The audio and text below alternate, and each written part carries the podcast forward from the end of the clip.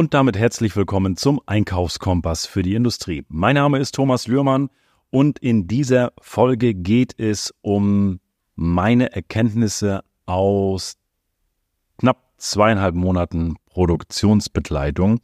Und wenn du den ersten Teil noch nicht gehört hast, dann höre dir gerne den ersten Teil an, beziehungsweise auch die Folge Was war los? Verlinken wir auch alles in den Shownotes. Also am besten, wenn du, wenn du gut reinkommen möchtest in das Thema, worum es heute geht, dann hör dir die erste Folge an, was war los und die zweite Folge mit dem Erkenntnissen Teil 1. Und damit legen wir auch los mit den Erkenntnissen Teil 2.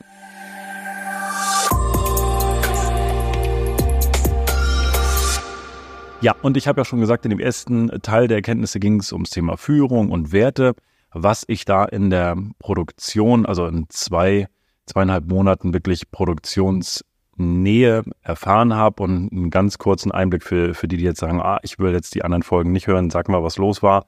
Ähm, letztendlich bin ich als Geschäftsführer durch ein paar Umstände, die ich in den anderen Folgen beschreibe, in die Produktion gegangen und habe direkt in der Produktion als Abteilungsleiter gearbeitet mit den Mitarbeitern zusammen und habe da jede Menge Erkenntnisse gesammelt.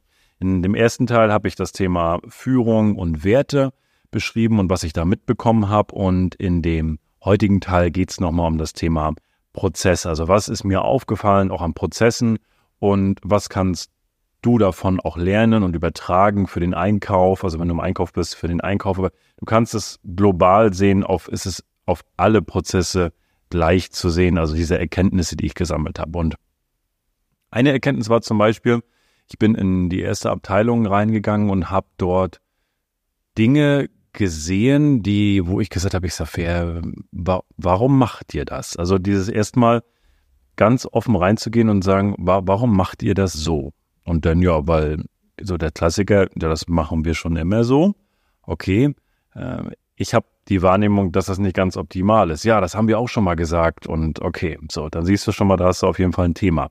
Und da fängt es an bei der eigenen Einstellung, bei dir selbst, permanent Dinge zu hinterfragen auch. Also äh, never change a running system ist in Ordnung, aber auch mal trotz alledem mal Prozesse zu hinterfragen. Und was das Wichtige dabei ist, ich muss eigentlich gar nicht viel tun.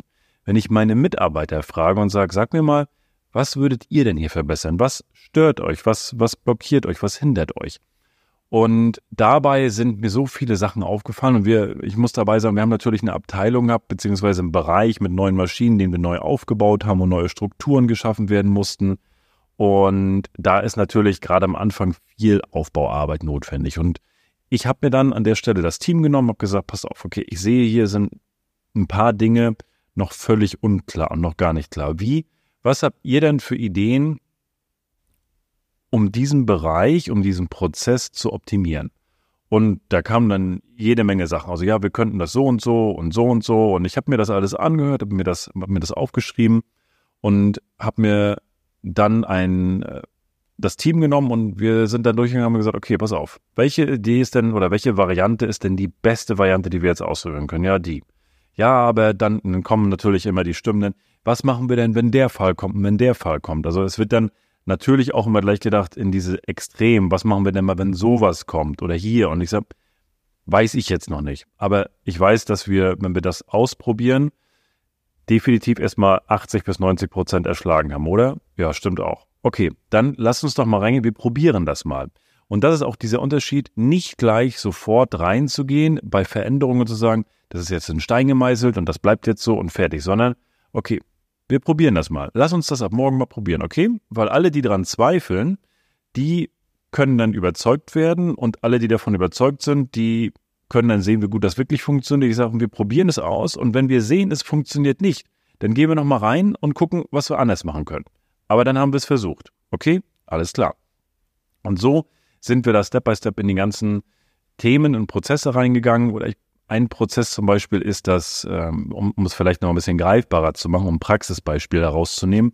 Wir haben in der Blechabteilung, haben wir, wenn wir die Bleche geschnitten haben, haben wir sie alle auf einen, einen Stapel gelegt, dann wurden sie entgratet, danach wurden sie dann kommissioniert, weil in eine Blechbaugruppe gehören ganz viele Einzelteile rein und dann hat sich danach jemand hinges äh, hingesetzt oder äh, ist dann dazugekommen und hat dann äh, die Baugruppe kommissionieren, gesagt, das ist die Baugruppe.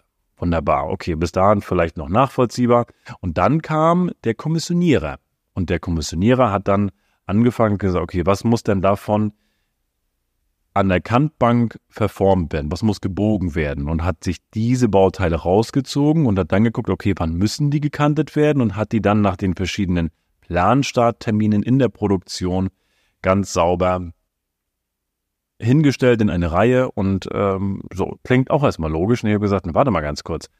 Äh, wie wäre denn das, wenn du hast die Teile ja eh schon einmal in der Hand und zwar wenn du die Baugruppen kommissionierst?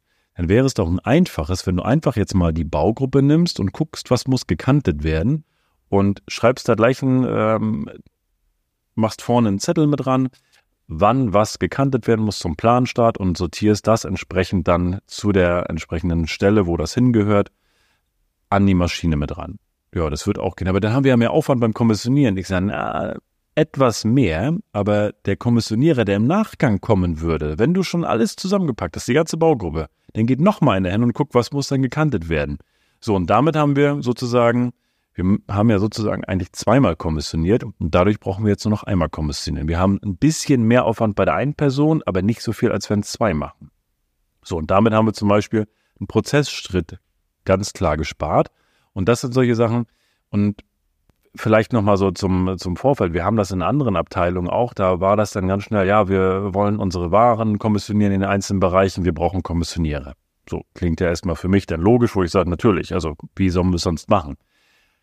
Die Erkenntnis daraus ist aber zu gucken, wie können wir einen Prozess schaffen, dass wir gar nicht mehr kommissionieren brauchen.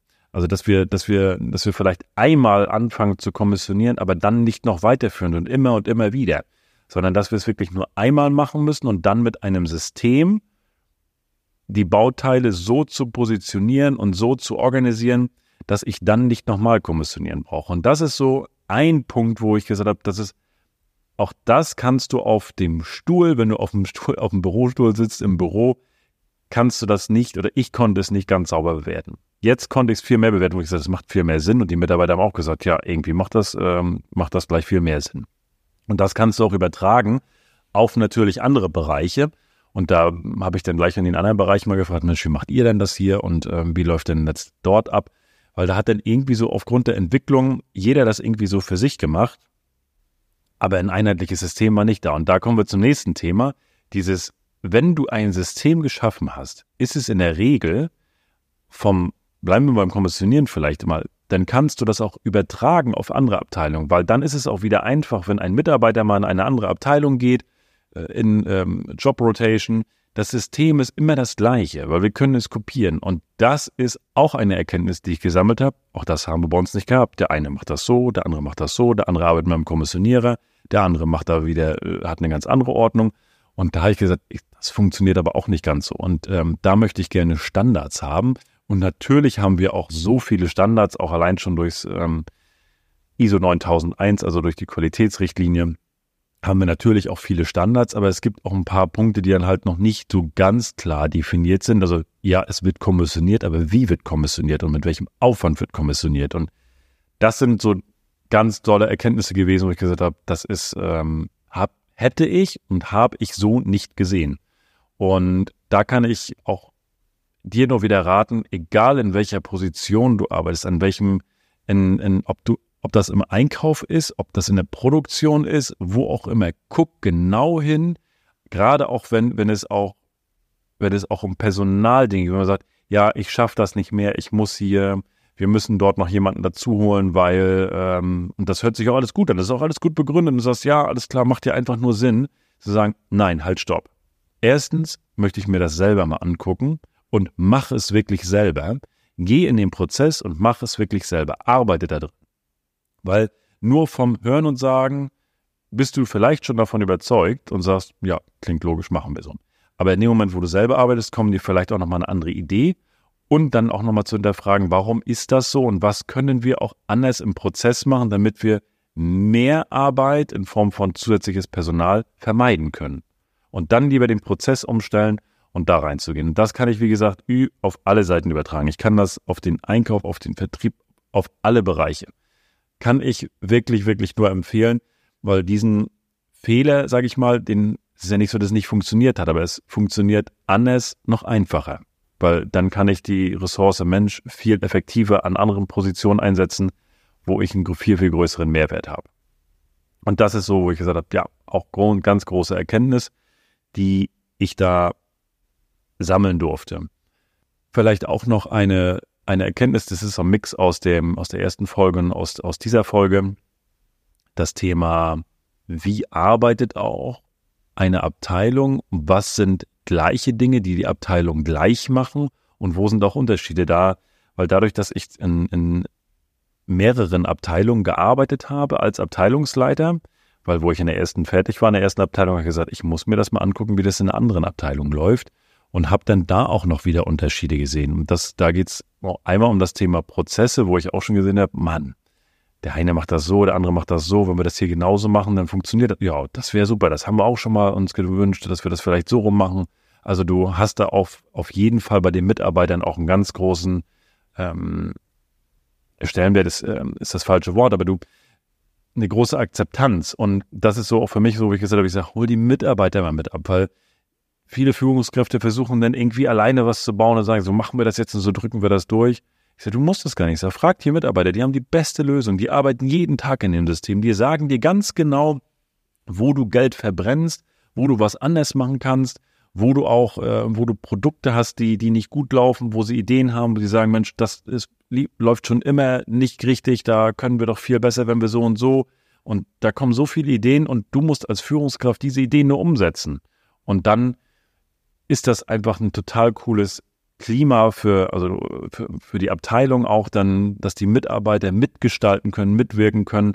Und das macht dann einfach nur Spaß, diese Sachen zu verändern und zu sehen, wie das vorangeht. Und dann fühlen sich alle einfach wohler. Und das ist beim Thema Ordnung, beim Thema Strukturen definitiv ein, ein riesen, riesen Vorteil. Kann ich da wirklich, und auch das alles übertragbar auf, kannst du auf jede Abteilung übertragen. Auf Verwaltung, auf Produktion, völlig egal. Ja. Und dass dieses gleiche Arbeiten von, also in Systemen arbeiten, wirklich in Systemen arbeiten, was du duplizieren kannst. A und O.